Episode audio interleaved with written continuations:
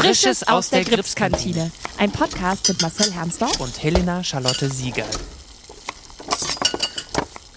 Herzlich willkommen in der Gripskantine. Was darf es heute für dich sein? Ich hatte mir eine Zischcola gewünscht, weil das mein Vorstellungsgetränk ist. Ja. Aber es gibt's hier nicht in dieser Kantine. Habe ich gerade gesehen. Aber Fritz Cola ist auch sehr gut. ja, wir kommen irgendwie im Moment nicht so gut mit Nee, den Bestellungen wir haben keinen hinterher. Lauf. Wir haben keinen Lauf. Hallo Marcel. Hi Helena, Na, alles gut? alles wunderbar. Wir haben eine neue Gästin in der Kantine. Die Regine Seidler. Hallo. Endlich, Endlich. endlich bist du bei uns. Ähm, wir haben schon oft probiert, dich zu bekommen, aber dann ist immer spontan irgendwas dazwischen gekommen. Ich fand auch, dass es sehr wichtig ist, dass mal die ins Licht kommen, die sonst nicht im Licht stehen. Ich dachte, die sollten zuerst vom Podcast eingeladen werden. Äh, Unsere Warteliste ist inzwischen so lang. Ja, Jeder darf mal. jeder darf man kommen. Jeder darf mal kommen. Also, Regine, du bist äh, auch eine Kollegin aus dem Schauspielensemble von uns. Ja. Ja. Wo? Wir fangen immer von ganz vorn. Äh, erstmal möchte ich dich fragen. Erstmal magst du aufmachen? Ich Komm. mache jetzt die Cola mal auf Ganz mit feierlich. dem Feuerzeug, wie man das macht in Schauspielkantinen. Yes. sir. Yay. Sehr gut. Prost. Cola deswegen, weil das war eine Zeit lang mein Überlebenstrick. Abends, wenn ich so müde war, weil meine Kinder nachts nicht geschlafen haben, trotzdem lustig auf der Bühne zu sein. Prost. Prost. Prost. Ja, wir haben, ähm, eigentlich ist ja diese, diese, unser Podcast aufgeteilt in, ähm, ich mache alles Technische und Marcel macht alles Recherchemäßige. Und deswegen hat Marcel mal wieder ein lustiges Dokument angefertigt mit ganz vielen Infos über dich.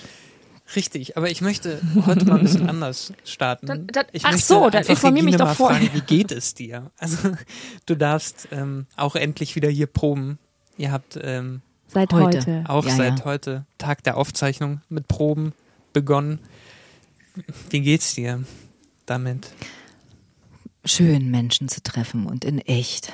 Ich komme nicht so gut zurecht mit Zoom-Sitzungen und dem vielen Verordneten zu Hause sein. Ich hatte jetzt allerdings am Wochenende auch schon eine sehr schöne Begegnung, die wir uns geleistet haben nach einer Fortbildung mit Tanzvermittlerinnen. Äh, haben wir uns im Prinzip zu einer weiteren Fortbildung privat verabredet und haben uns Tests geleistet und so genossen, dass wir danach ohne Angst zwei Tage arbeiten konnten zusammen und Insofern ist das heute schon mein dritter Tag mit vielen Menschen. Fast als wäre alles normal. Wie fühlt sich die Probebühne an? Ja, als wäre ich lange nicht da gewesen. Ist Ja. schon, ist schon komisch. Ja. Und jetzt noch das schöne Wetter draußen. Da vergisst man plötzlich mal, wie furchtbar das alles war.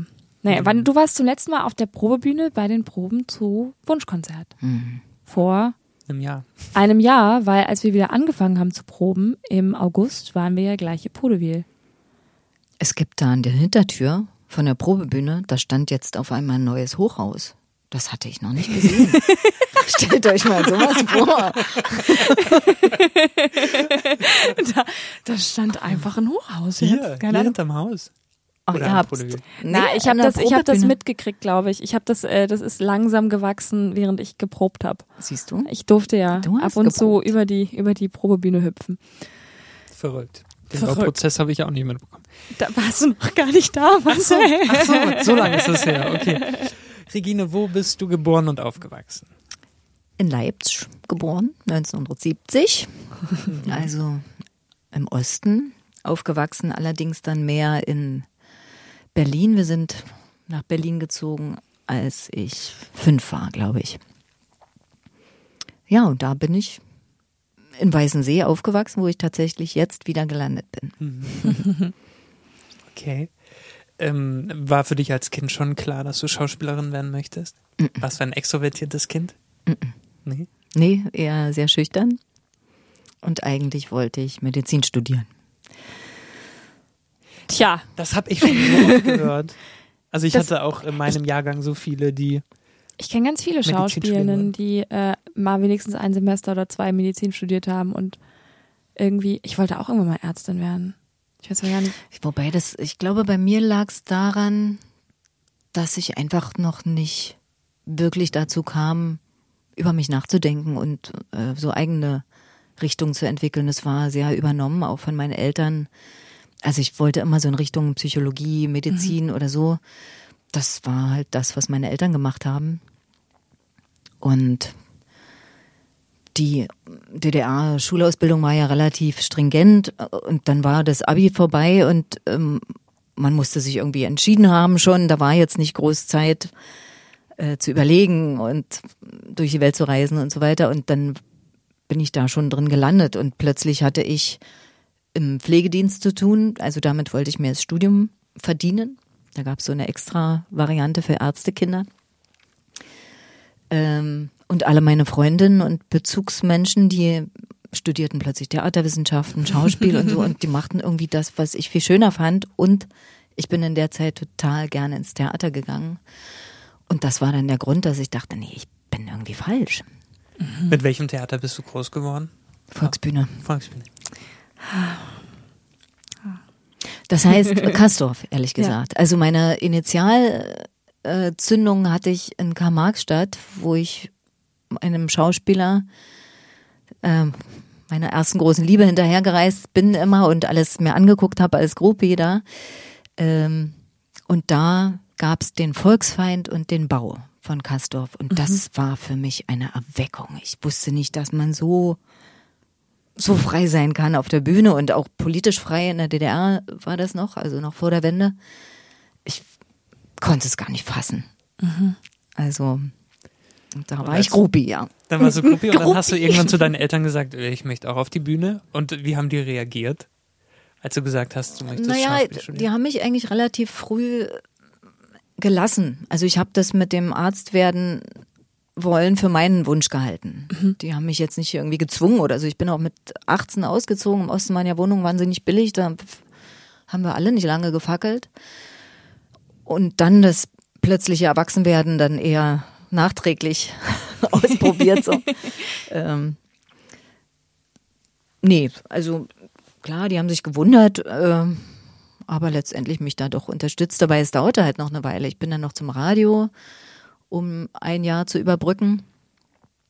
Und dann kam die Wende, was natürlich auch äh, mich unheimlich irgendwie in Anspruch genommen hat. Mhm.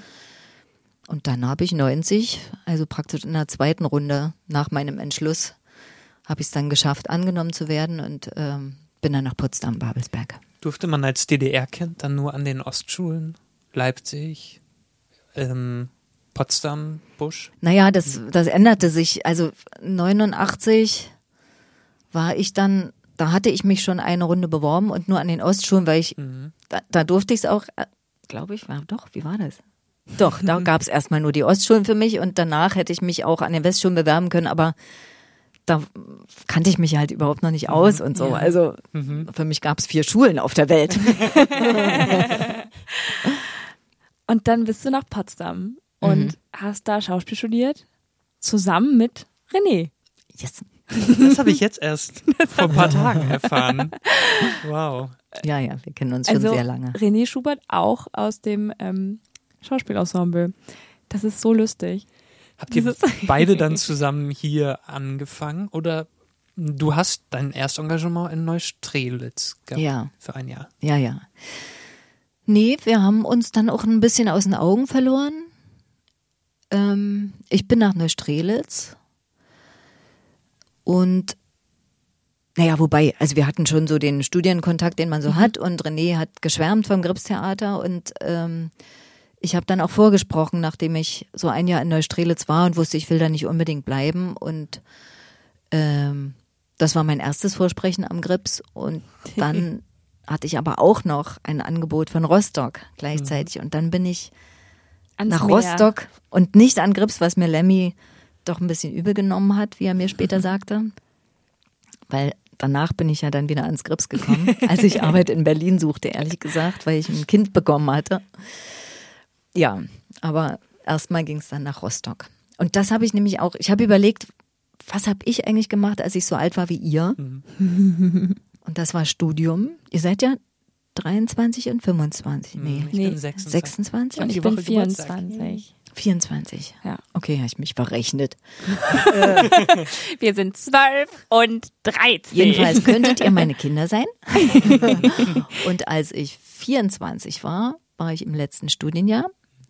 Und dann, von Neustrelitz habe ich leider nichts mehr gefunden, aber dann habe ich euch mitgebracht. Ein Pro Programmheft von Kabale und Liebe aus Pots äh, Rostock. Jetzt Hast du die Luise gespielt? Ja, und seht ihr, wer den Ferdinand Natürlich. gespielt hat? Das ist der Tatortreiniger. Nee. Auch ein Bühnenschauspielkollege. Ich bin gerade. Ich habe meine Brille nicht Habt ihr auf. heute noch Kontakt? Der Piano. Ja, also nicht so oft leider. Krass, aber er sah noch ganz anders aus. Ja, und ähm, das war für mich eine sehr eindrückliche Produktion, weil in der Zeit habe ich meinen ersten Sohn bekommen und habe Aber nicht von Biane. nee nee, aber aber es oh, war jetzt schon kommt sehr der Gossip lustig. hier raus. Äh, neue bunte Podcast. Bühnenschnack. Aber lustig war, ich bin dann halt ins Babyjahr gegangen oder halbe Jahr und dann bin ich wieder zurückgegangen und habe diese selbe Rolle gespielt und mich aber so verändert gefühlt und dann saß ich in der Garderobe in der Pause mit meinem neuen Baby in dem alten Kostüm und auch mit sehr großen Brüsten, wo Milch drin war. Und das war so verrückt, weil das war für mich ein ganz großer Erwachsenwertschritt oder so. Und es war auch sehr lustig auf der Bühne, weil ich hatte dann manchmal so einen Milcheinschuss, was sich ganz ungut abzeichnete auf der weißen Bluse. Plötzlich ist das, die Luise nicht mehr ganz so klein. Genau, und äh, hat Biane ein bisschen komisch geguckt dann. Verrückt. Also bist du dann wieder ähm, nach Rostock, hast du dann nochmal bewusst dich im Grips beworben und ähm, oder haben die dir ein Jahr lang hinterher geweint und so lange Nee, gejammert, nee, bis du Nee, wieder nee. Nee, das ist, seht ihr ja, dann geht dann das Leben das weiter ganz schnell. Ich erinnere mich an ein Gespräch mit René und seiner damaligen Freundin Anja Leis, die hier war, ganz tolle Schauspielerin. Die kam, als ich mein Baby hatte, nach Berlin, weil ich gesagt habe, was meint ihr denn? Soll ich ans Krips gehen oder nicht? Ich wollte doch große Kunst machen und Literatur spielen. Und Anja sagte so, ach weißt du, das ist super am Grips.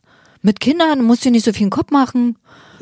Ich glaube, wenn ich Kinder kriege, dann gehe ich auch ans Grips, weil das ist irgendwie eben nicht so tiefschürfend und so. Und das war aber, ah, das war dann nicht der Grund, warum es mir dann doch so gut ging hier, aber es war schon eine anstrengende Anfangszeit mit nachts nicht schlafen und Linie 1 spielen und so. Ähm, und deshalb die Sache mit der Cola. Dann warst du hier für vier Jahre und bist dann aber nochmal abgehauen. Nach Baden-Baden. Mhm. Und dann aber wieder zurückgekommen. Wie viele, wie viele SchauspielerInnen im Ensemble gibt es eigentlich, die am Grips waren, ganz früh, dann wieder abgehauen sind, um dann wiederzukommen und seitdem nicht mehr zu, das Grips zu verlassen? Mindestens zwei. Katja, du? René auch?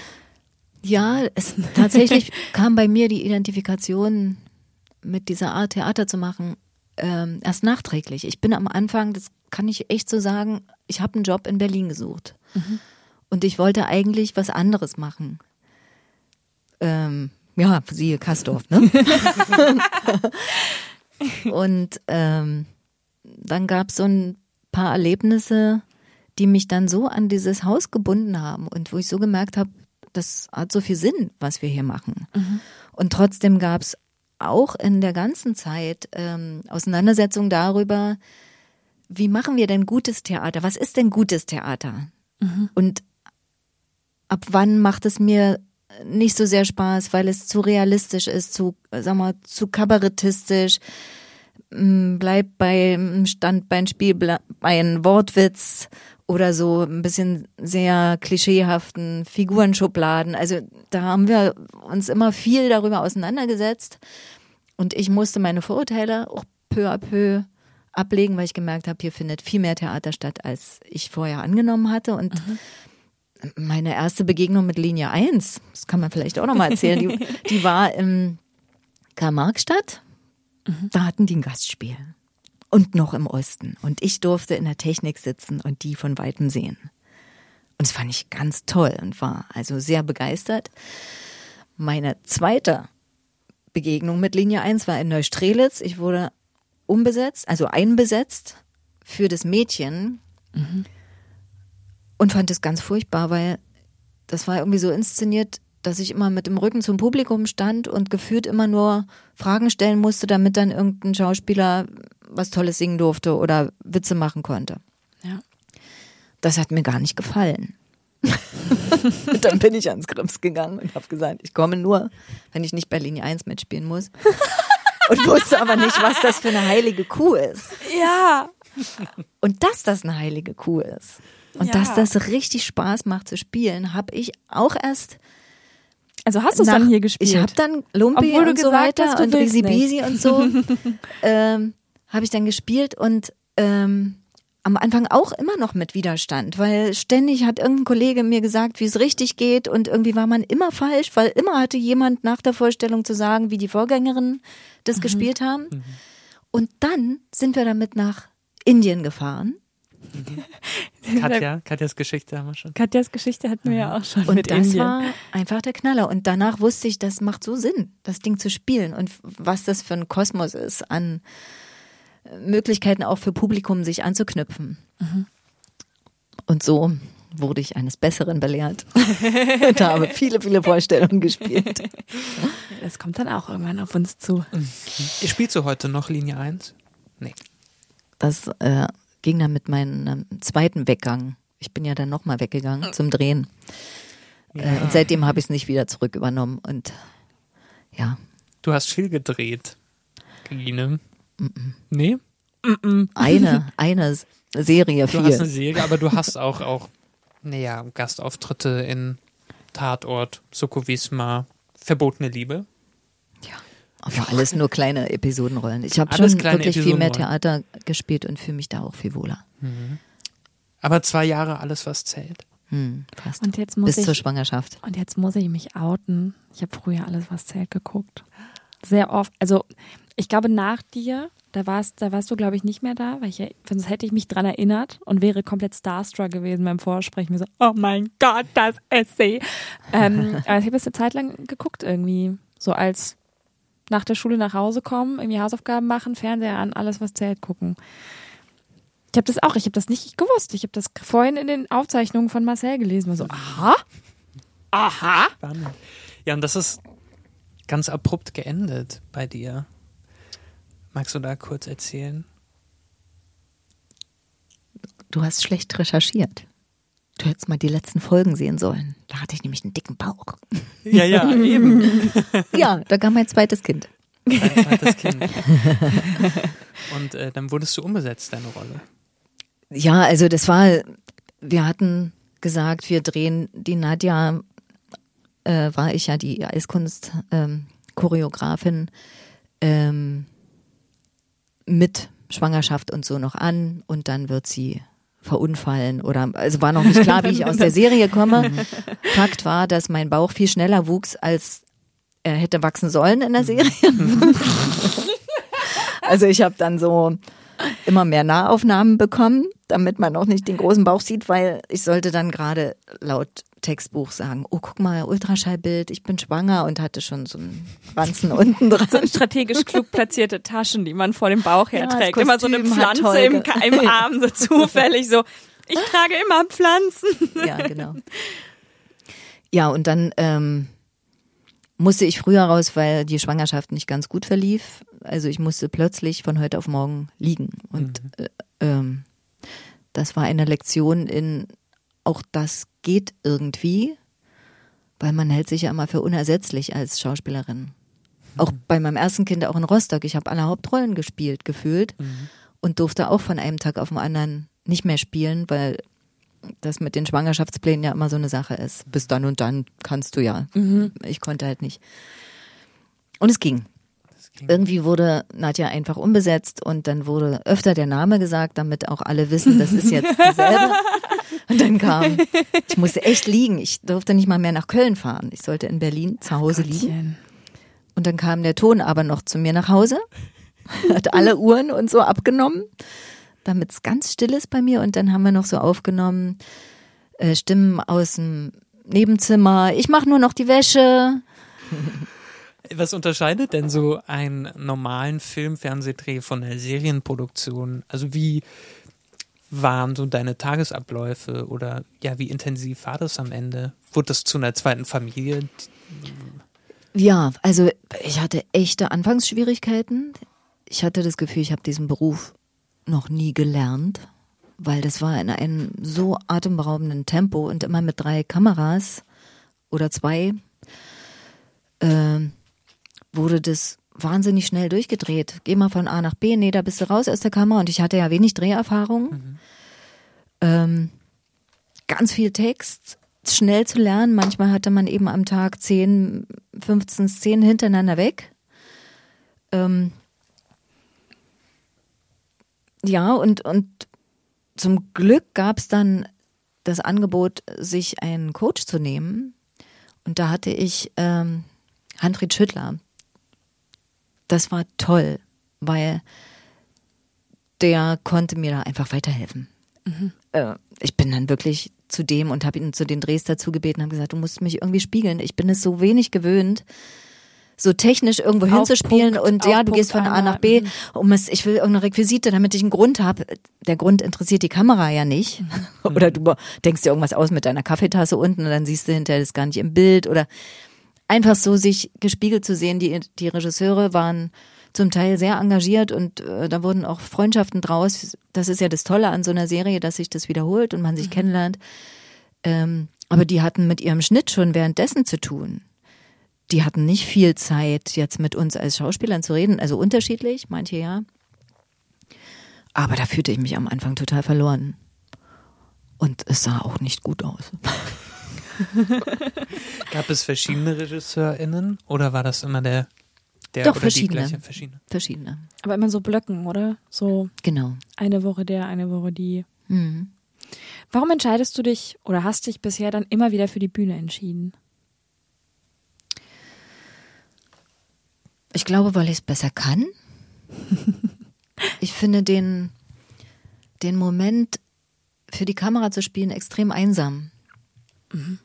Ähm, und es gibt ja auch so Schauspielerinnen, die, die gerne Monologe und so spielen. Zu denen gehöre ich nicht. Ich, ich mag das Gemeinsame am Theater spielen, aber auch die Interaktion mit dem Publikum. Mhm. Und wenn du vor die Kamera gehst, musst du ja im Grunde fertig sein. Also du hast dich einsam vielleicht mit Kollegen oder einem Coach vorbereitet, aber du musst dich entschieden haben und du musst es Einfach zack, machen. bumm, ja. performen. Und das macht mich immer so verklemmt und ja, dann bin ich unzufrieden mit mir und merke, ich werde gar nicht warm und zack, ist schon abgedreht und mhm. nee. Kenne ich, kann ich gut nachvollziehen. Geht mir auch ähnlich. Mhm. Ich finde es auch, ähm, das ist irgendwie ganz schön, aber man hat eben so selten die, wirklich die Möglichkeit, eine Rolle zu bekommen im äh, Film und Fernsehen, wo man wirklich die Chance hat, die Figur so auszuarbeiten wie im Laufe von Theaterproben. Dass man wirklich die Figur so gut kennt, dass man einfach hinkommt und einfach spielt und es einfach macht. Mhm. Ähm, ich hätte bis jetzt auch jetzt nicht so viel vor Kamera zu tun, aber wenn, waren es halt Eintagesrollen, zwei, drei Tage. Und da kommt man nicht, also bis man dann mit dem Team warm wird, irgendwie, ist auch schon vorbei und man hatte irgendwie seine drei, vier, fünf Takes und dann wartet man ein Jahr und dann sieht man das und denkt so, äh, okay, gut, das ist jetzt im Fernsehen. Schön, danke. Das ist, ähm, ich kann das sehr gut nachvollziehen. Mhm. Ich finde es auch schwierig. Mhm. Ja, geht mir auch ähnlich. Du hast ähm, in, in Potsdam studiert und bist dort heute auch Gastdozentin. Ab und zu. Ab und zu, aber in, im Puppenspiel oder nee? Nee, Puppenspiel habe ich einmal gemacht in Berlin. Also ah, deren Schauspiel. Du kannst in Potsdam gar nicht Puppenspiel genau. studieren. Du kannst in Deutschland Puppenspiel ja, ja. nur in Berlin und Stuttgart genau. studieren. Entschuldigung. Entschuldigung.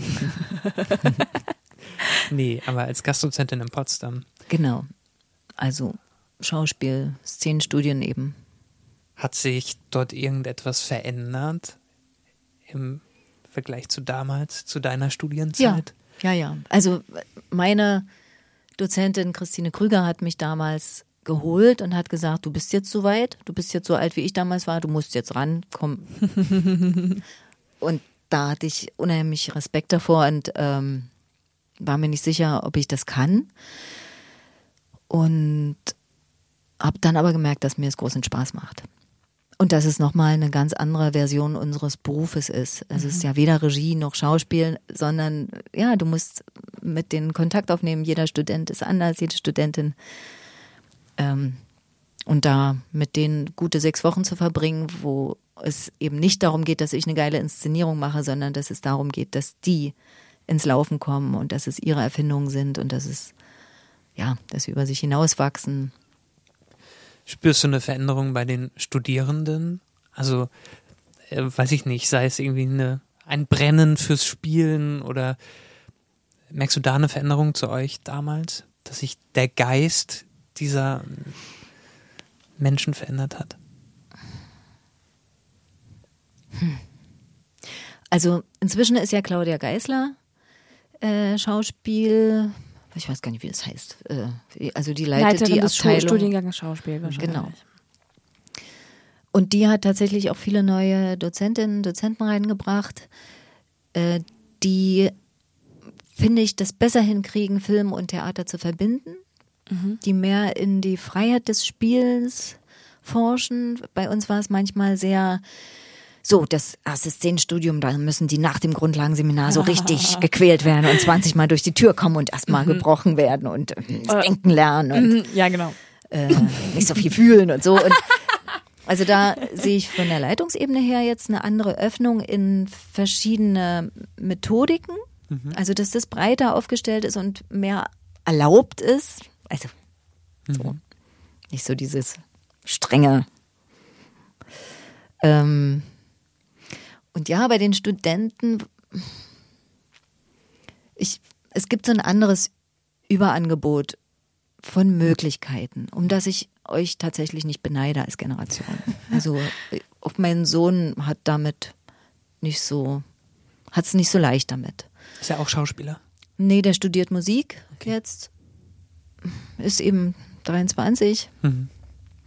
Und du kommst halt aus der Schule und du kannst im Grunde alles machen, aber eigentlich wird auch nichts gebraucht und es ist auch mhm. eigentlich egal, wann du anfängst zu studieren. Mhm. Und dadurch hatte ich manchmal so das Gefühl, dass es dann, wenn es in eine Konfliktsituation kam oder brenzlig wurde, dass die Studierenden schneller loslassen und sagen, ach, ich kann ja auch dann doch lieber was ganz anderes studieren oder ja. lass mal ein anderes Stück machen wo ich mich erinnere, wenn das bei mir so war, dann wollte ich da rein. Und, aber ja, vielleicht lag es auch an den konkreten Menschen. Also die Möglichkeit abzuhauen und schnell irgendwie sich zu flüchten vor mhm. irgendwas ist halt viel viel größer. Mhm. Und ähm, ich kann dann, ja, ich, ich bin ja auch, ich bin ja auch mehrfach abgehauen während meines Studiums, einfach weil ich es konnte. Hätte ich es nicht gekonnt, hätte, wäre es nicht irgendwie gegangen, irgendwie von Möglichkeiten, ja. ähm, wäre das ganz komplett anders verlaufen.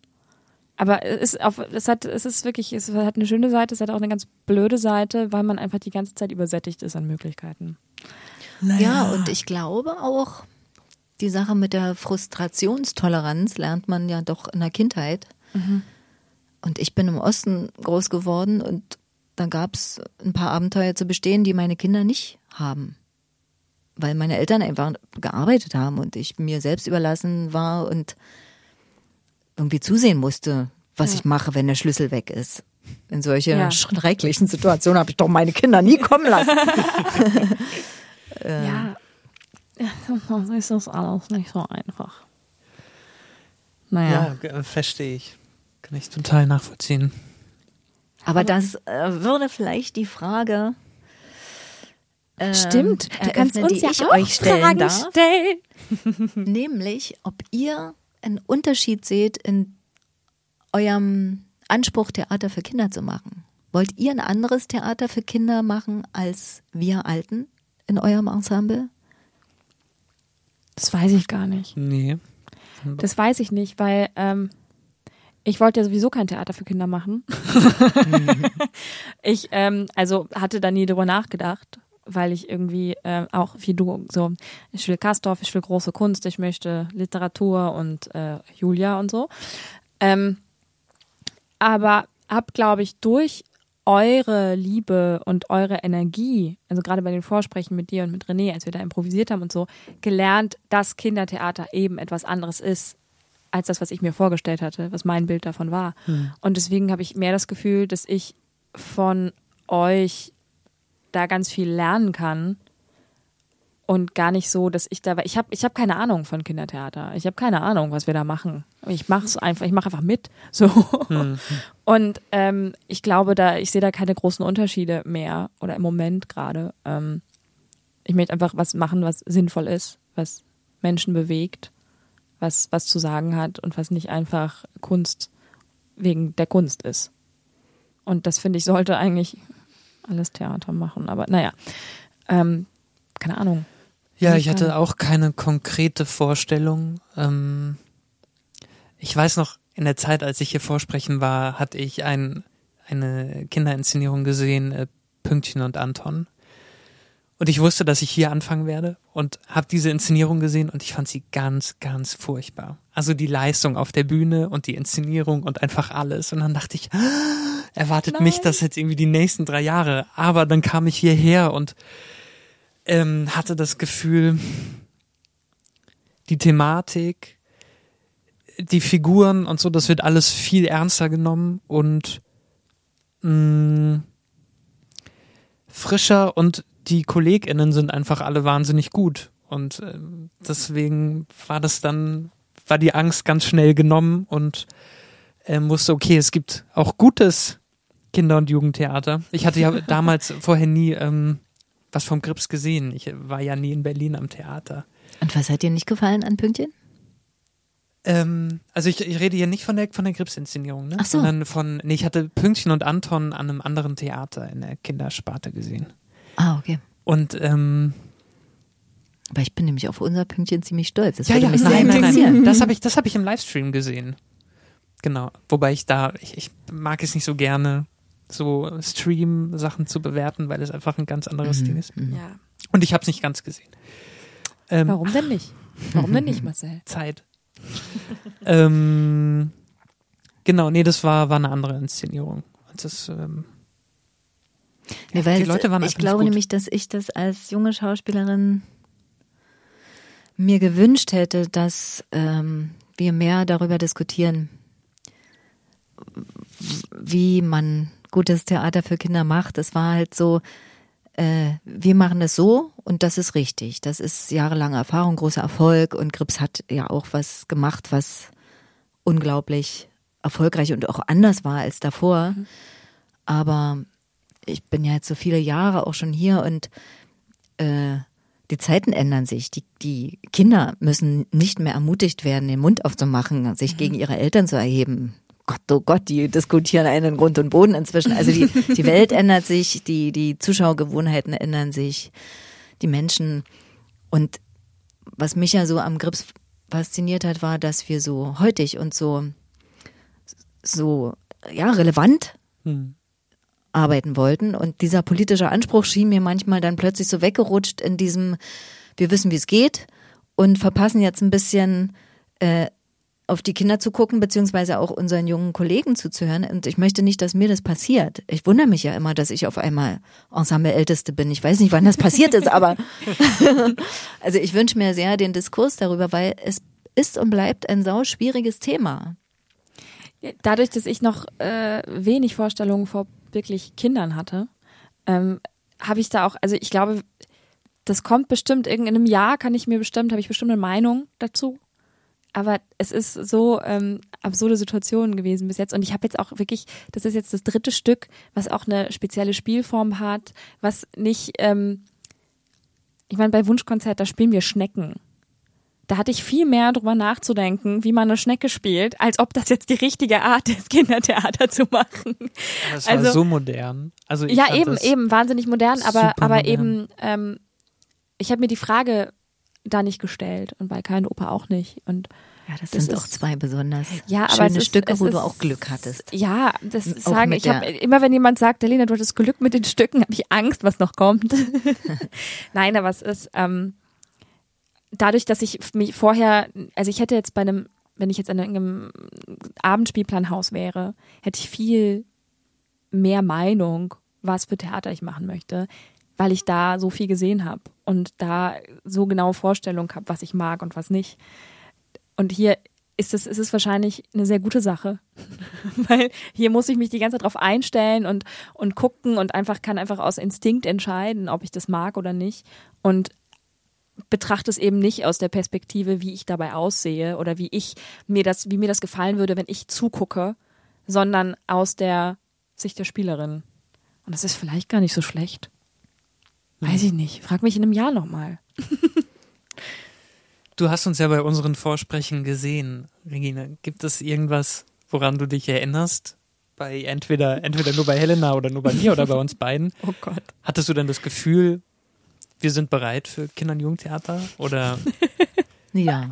Ja. Sonst hätten wir euch ja nicht genommen. vielleicht warst du die einzige Person, die eine andere Meinung hatte? genau, Regine waren beide Nein. ich Stimmen muss das. Gremium einstimmig beschließen oder äh, Mehrheit? Mehrheit, zwei Drittel Mehrheit. Okay. Ähm, Also hast du bei uns beiden Nein gesagt. Nein, nein, nein. Ich bin ganz froh, dass ihr da seid. Also ich äh, erinnere mich, wie, wie lustig du ähm, Einhorn gespielt hast, den äh, sag's mir jetzt mal, wie heißt Ähm, wie hieß die Rolle? Oh Gott, das ist jetzt peinlich. Die Rolle. Das schneidet ihr raus. Das ist alles gelöscht.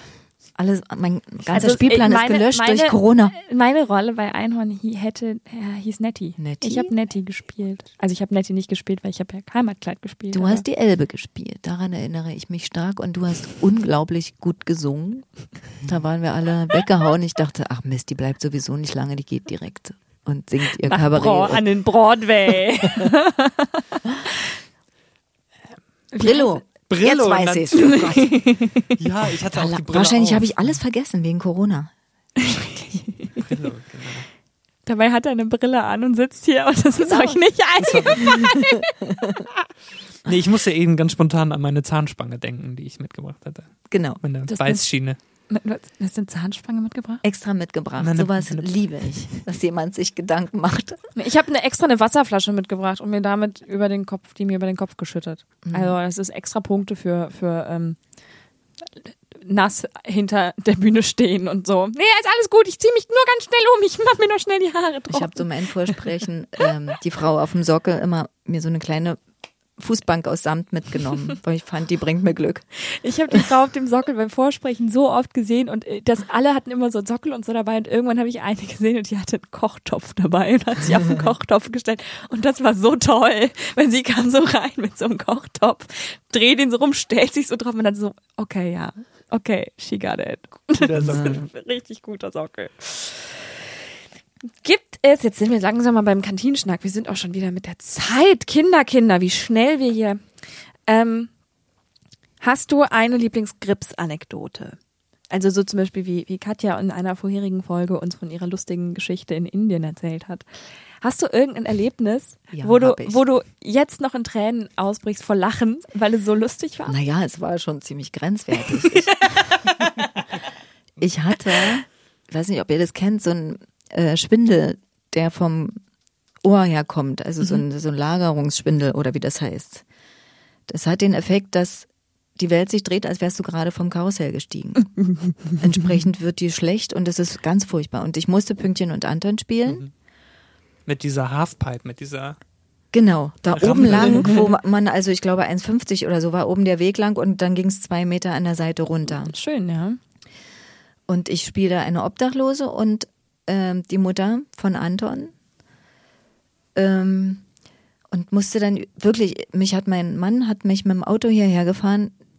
Robert hat mich be begrüßt mit, oh Gott, du siehst ja scheiße aus. Denkst du, du kannst spielen, weil ich ganz grün war und mir war so schlecht und die Welt drehte sich. Ich dachte, ja komm, es sind kurze Auftritte, ich lasse die Tänzereien weg, aber wir retten die Vorstellung. Und dann bin ich als Obdachlose an Christians Arm, der mein obdachloser Freund war, der hat mich durch dieses Stück getragen, geschliffen, irgendwie die Wege geleitet. Ich habe mich an der Wand lang getastet. Ja, und als Frau Gast habe ich mich hingesetzt. Ich war ganz froh, dass da so ein Teil da war, wo ich sitzen konnte und habe alles im Sitzen gespielt, während die Bühne sich drehte. Und bin dann langsam raus Die Vorstellung war gerettet. Also so, hätte das Grips eine Drehbühne, hätte man einfach das ganze Stück, die Drehbühne in die entgegengesetzte Richtung hätte drehen können und dann hättest du es nicht gemerkt. Nur alle anderen hätten. Ach ja, und dann fällt mir noch was Lustiges ein. Ja. Auch bei Pünktchen und Anton. Ich hatte irgendwie, konnte meine Kontaktlinsen nicht nehmen. Und dann habe ich für die eine Rolle meine Brille genommen. Das ging, aber für die Obdachlose fand ich das nicht passend. Und habe gedacht, ach komm, ich spiele jetzt ohne. Ich bin aber ziemlich kurzsichtig. Und da tanzen wir so auf der Bühne. Es gibt so eine Art Zwischenmusik, wo alle so ein bisschen zusammen tanzen. Was ich nicht gemerkt hatte, war, dass noch eine extra Gruppe eingelassen wurde im Saal, was alle gesehen haben, nur ich nicht, weil ich eben nichts gesehen habe. Und die Musiker spielten noch eine Schleife, damit die erstmal sich hinsetzen. Und dann habe ich als Obdachlose gebrüllt, Mann, Musik aus! weil ich nicht gesehen hatte, was im Saal los war. Hat aber wahrscheinlich niemand gemerkt. Und Christian, nein, es passte total zur Rolle, aber ich habe mich so geschämt, als Christian zu mir dann sagte, Regine, die lassen die Leute rein, reg dich mal ab.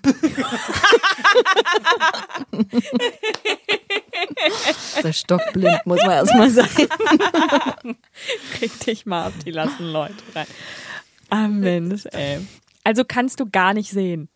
Ohne Brille, quasi. Schlecht, sehr schlecht. Was kannst du noch nicht?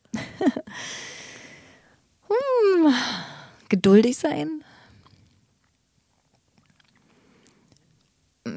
Deswegen auch der Wutanfall, als die Musik so lang ging. Ja. ja. Ich bin auch sehr ungeduldig. Ja? Ja. Also, ach, der- Ich bin die Ruhe in Person. Wer mich privat kennt, weiß das. Ich habe eher, glaube ich, das Problem, dass ich zu oft denke, das kann ich nicht. Ich versuche mich im positiven Denken, dass ich das eigentlich mehr, ja, mal trauen sollte, um es dann zu wissen. meine Sprechdozentin hat immer gesagt, wenn jemand gesagt hat, ich kann das nicht, hat sie gesagt, noch nicht. Ja, genau. Und es hat mich wahnsinnig lang genervt. Und ich war mal so, boah Mann, Steffi, aber ich kann's halt nicht. So, Mann, ey, das. Aber ich habe dann ein paar Jahre später habe gecheckt. Ja. Ja, weil, also ich habe jetzt ähm, im letzten Jahr zu wenig zu tun gehabt und die habe ich davon, glaube ich, viel erzählt während unserer Proben, äh, Ja. eine berufsbegleitende Ausbildung zur Tanzpädagogin gemacht. Und das Schöne daran war, dass ich eigentlich andauernd geschubst worden bin in Bereiche, die ich mir nie getraut hätte zu machen, weil natürlich ich kann es nicht, weil ich bin zu alt. Ich kann nicht tanzen, ich kann nicht Menschen anleiten, ich kann nicht, ich kann nicht, ich kann nicht.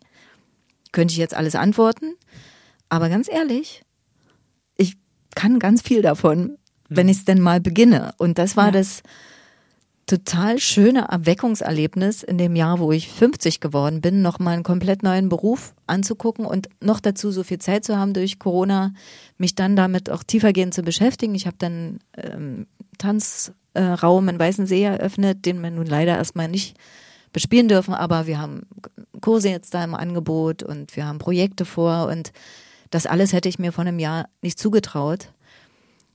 Und das war schön blöd von mir. Ich, das Einzige, was ich jetzt echt bereue, ist, dass ich nicht viel früher viel mutiger war in jeder Beziehung. Ja. Das sind eigentlich schöne letzte Worte, weil wir sind schon am Ende angekommen. Hast du noch eine Frage an uns? Ganz spontan. Ja, was eure Initialzündungen waren an Theater, warum ihr diesen Beruf machen wolltet oder so. Krippenspiel, ich war ungefähr drei und der St. Martin ist ausgefallen. Also gar nicht Krippenspiel, sondern Kirche St. Martins Umzug, bla bla. Und der St. Martin ist umgef aus umgefallen, ja, ist umgefallen, deswegen ausgefallen. Und ähm, dann habe ich mich gemeldet und durfte im, im Schattenspiel den Umhang zerschneiden. Und ich glaube, ab dem Zeitpunkt hat man mich nur noch schwer von Bühnen runtergekriegt. ja, blöd gelaufen. Bei, bei mir war es das Grundschulmusical. Und ich einfach das Gefühl hatte, das ist ein Raum für mich, in dem ich sein kann, wie ich bin und äh, all meinen Leidenschaften nachgehen kann. Es gibt ja heute immer noch Aufnahmen, ich glaube, wir haben auch schon mal in einer Folge darüber gesprochen. Und im Nachhinein schäme ich mich dafür und ich glaube, alle meine MitschülerInnen, die hätten mir am lieb, die hätten mich am liebsten von der Bühne geschubst, weil ich wirklich, ich stand, ich hab's gelebt in dem Moment. es, gibt, es gibt so Videos im Internet, äh, wo man immer sieht, so es gibt dieses eine Kind, was Das viel eine Kind, zu viel macht. so war ich. Ich habe ich hab gebrüllt, ich habe hin und her getanzt und ähm, ja, im Nachhinein schäme ich mich ein bisschen, aber das hat eben gezeigt, okay, die Leidenschaft war einfach da und ich kann, ich, genau, kann auf der Bühne so sein, wie, wie ich bin und, und ähm, habe da einfach die Leidenschaft gespürt. Wie schön. Ja. Ja, und so sind wir jetzt schon ähm, am Ende unserer Kantinenzeit. Deswegen noch ganz schnell unsere Speedrunde mit Assoziationen. Bist du bereit? Du weißt, was kommt. Bist du bereit? Du kannst das. Wir glauben an dich. Okay, let's go. Sternzeichen. Fische. Schulvorstellungen. Äh, bewegt. Berge oder Meer? Meer. Tanz. Herrlich. Linie 1. Anstrengend. Sorgen. Oft. Zu viel. Oft zu viel. Gripstheater. Heimat. Das waren schöne letzte Worte. Vielen Dank für deinen Besuch in der Gripskantine, liebe Regine. Danke, euch. Regine. Wir hätten da fast eine Doppelfolge draus machen können. Ey, das ist aber wirklich Du hast ja. viel zu erzählen. ja, es ist bitte Wir noch ein haben bisschen. viel zu besprechen. Wir sollten arbeiten zusammen, finde ich. Nicht dumm quatschen. Ja. ähm, bis zum nächsten Mal, Marcel. Bis zum nächsten Mal, Helena. Und das war's wieder mal mit der Gripskantine. Ich danke euch. Danke dir. Tschüss. Bis bald. Das war Frisches aus der Gripskantine. Ein Podcast von und mit Menschen rund um das Gripstheater. Wenn ihr Fragen, Lob, Kritik oder Gastwünsche habt, dann schreibt eine Mail an podcast.gripskantine at gmail.com. Vielen Dank und viel Spaß. Bis zum nächsten Mal aus der Gripskantine.